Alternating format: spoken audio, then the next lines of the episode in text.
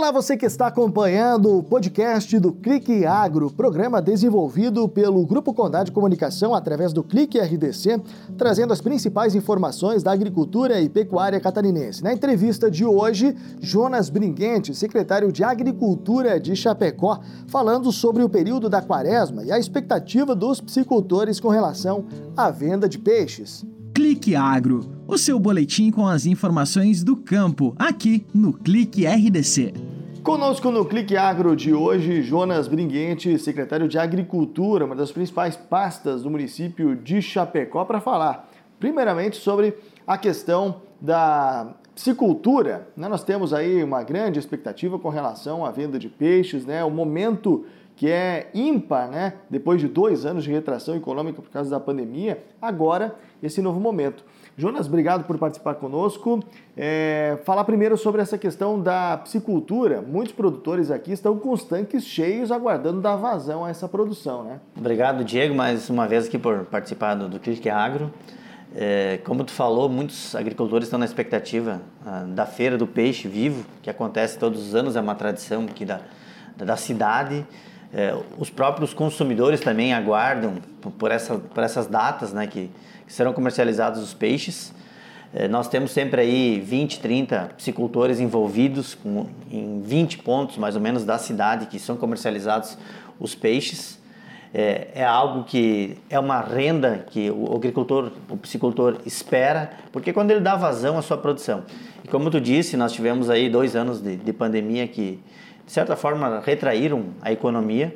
Então, o produtor espera e aguarda ansiosamente por, por essas datas para poder comercializar, dar vazão aos peixes e também a entrada de dinheiro que vai fazer com que ele consiga fazer os investimentos na própria propriedade ou na própria piscicultura, que é algo que tem um, um grande campo a ser explorado. Chapecó é um mercado consumidor muito grande e nós temos hoje aí uma expectativa de, de comercialização de 40, 50 toneladas mas é algo que acaba não suprindo toda a necessidade, porque geralmente tem produtores que produzem é, uma certa quantidade e eles comercializam lá em 3, 4 dias, eles acabam comercializando toda a sua produção e acaba até faltando, tendo que trazer peixes de outras regiões aí para atender, principalmente na semana da quaresma, que é uma tradição de, na semana santa, que é uma semana que pessoa, as pessoas têm tradição de consumir carne de, de pescados, né?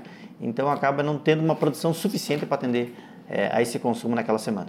A estiagem chegou a, a, preocupar um pouco esses piscicultores, né, com relação à oxigenação da água, enfim, tem todo o tratamento que tem que ser diferenciado, né, e inclusive creio que tenham até trazido essas demandas para a secretaria. Sim, com certeza. Nós tivemos aí a questão da estiagem prolongada e nos últimos quatro meses nós tivemos chuvas abaixo da média, mas é uma estiagem que se prolonga nos últimos três anos, pelo menos, né, Diego?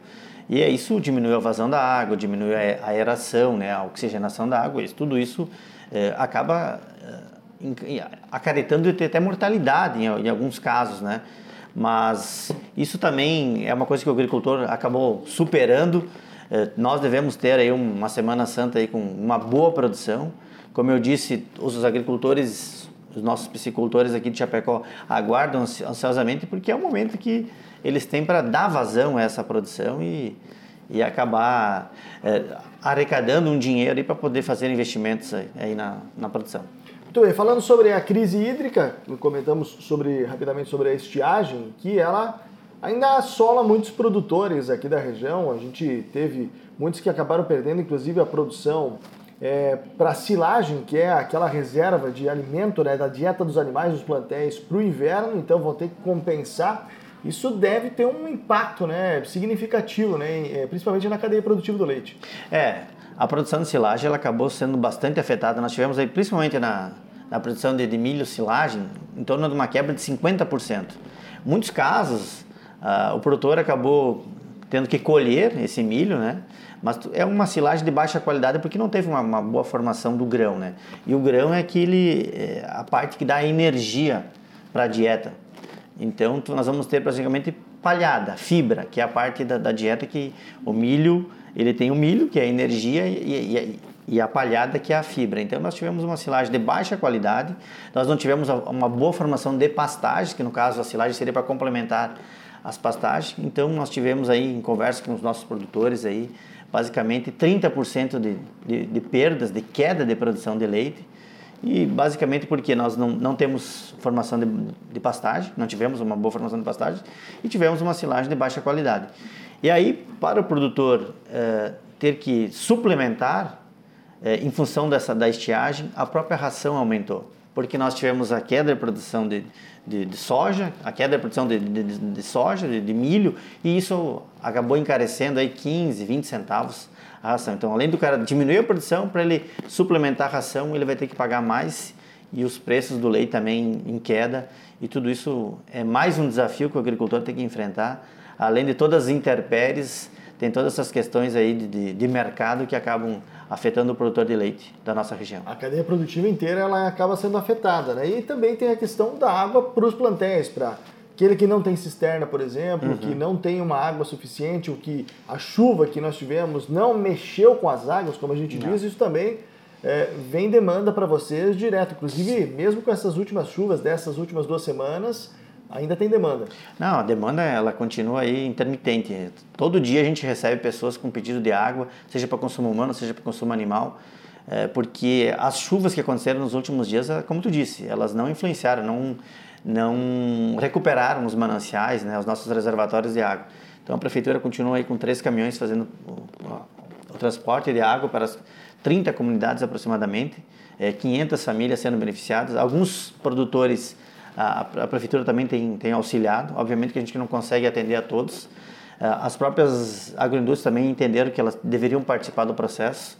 A BRF e a própria Aurora, em alguns alguns produtores até para elas não poderem alojar os animais, eles estão contribuindo também com o transporte de água, porque senão é impossível, né? As próprias cisternas hoje, alguns produtores que tinham cisterna, é, quatro meses de estiagem, acaba, a própria cisterna acaba faltando água, não, tu não choveu mais, tu não recompõe a cisterna, acaba faltando água. Então é um problema, mas a prefeitura continua fazendo o transporte de água para, para os nossos produtores, mas é um problema que cada vez mais constante, então por isso que a gente tem que é, tomar um cuidado muito grande, preservar as nossas nascentes, preservação da mata ciliar. Inclusive tem um projeto que a gente conversou há pouco tempo sobre a preservação das, das fontes Caxambu, a construção das Sim. fontes Caxambu também, que é uma maneira de você ter uma, uma água médio e até longo prazo. É, nós, aqui nós fizemos a construção de, de fontes Caxambu, é, naqueles produtores que querem preservar, então nós temos uma demanda grande, né? Porque com a falta de água, o produtor, a pessoa que mora no campo, e eles procuram né, a secretaria aqui para para a construção dessas fontes caixa Então a prefeitura dá toda a infraestrutura, com equipamento, pedra, tubo, faz toda a preservação dessas, dessas, dessas, dessas fontes de Caxambu e entrega para o produtor lá para que ele tenha água suficiente. Além disso, nós também temos a perfuração de poços artesianos que a gente tem feito aí para atender a demanda do interior. Essa perfuração ela pode também a médio e longo prazo ter, dar um alento aí para outros períodos de estiagem que a gente tem, sempre tem a, a, base e os fenômenos, né? O Laninha ou El Ninho, né? uhum. né? Alguns com muita chuva, tempo seco, outros é, ao contrário. É, isso também pode ajudar. É, nós estamos aqui com aproximadamente uns 50 pedidos de poços artesianos com ó, a estiagem prolongada e a demanda é muito grande muitos pedidos do, de poços artesianos no interior, porque a partir do momento que, que não tem água no interior, as pessoas procuram uma forma de, de que isso seja resolvido. Uh, as fontes, em muitos casos, não, tu não tem mais água superficial. A única forma que tu tem de, de, dar uma água é subterrânea, então é no subsolo. E aí no, é, vem os pedidos de depósitos artesianos que nós estamos atendendo uh, em várias comunidades do município. Nós, hoje nós temos um, um, conjunto perfuratriz, que foi uma aquisição, esse conjunto de perfuração de poços, ele foi cedido para a Prefeitura Municipal através da Secretaria de Agricultura do Estado. Então, ela está cedida ao município e nós estamos aí agora atendendo a, a mais ou menos 50 pedidos de, de poços, com uma equipe que, que está no campo aí perfurando poços, que a gente está perfurando ah, ah, praticamente dois poços por semana para atender essa demanda e, e tentar resolver ou minimizar a falta água. Obviamente que tem algumas regiões e locais que, que não é tão fácil encontrar água, que alguns poços dão seco, não, não é todo lugar que, que esses poços vão dar água, mas a grande maioria, graças a Deus, está dando água e está conseguindo suprir essa falta de água no interior. Esses poços, eles, eles são para atender grupos, é, ou seja, eles, eles atendem uma certa comunidade ou localidade no interior. Exatamente, a perfuração de poços é para atender grupos de, de água, de, ou grupos de famílias, né? Então, o que a gente pede? Que as pessoas façam um abaixo assinado, entreguem aqui na secretaria com pelo menos 10 famílias atendidas. que aí com, com um poço geralmente de 3, 4 mil litros por hora, ele atende essa demanda suficiente para atender essas 10 famílias e acaba sobrando. Então, é, a gente não perfura individual, a gente perfura para grupos de famílias, de pessoas que, que estão no interior, até porque, dependendo da vazão, um poço é suficiente para atender 10, 15, 20, até 30 famílias tranquilamente. Jonas, obrigado pela participação.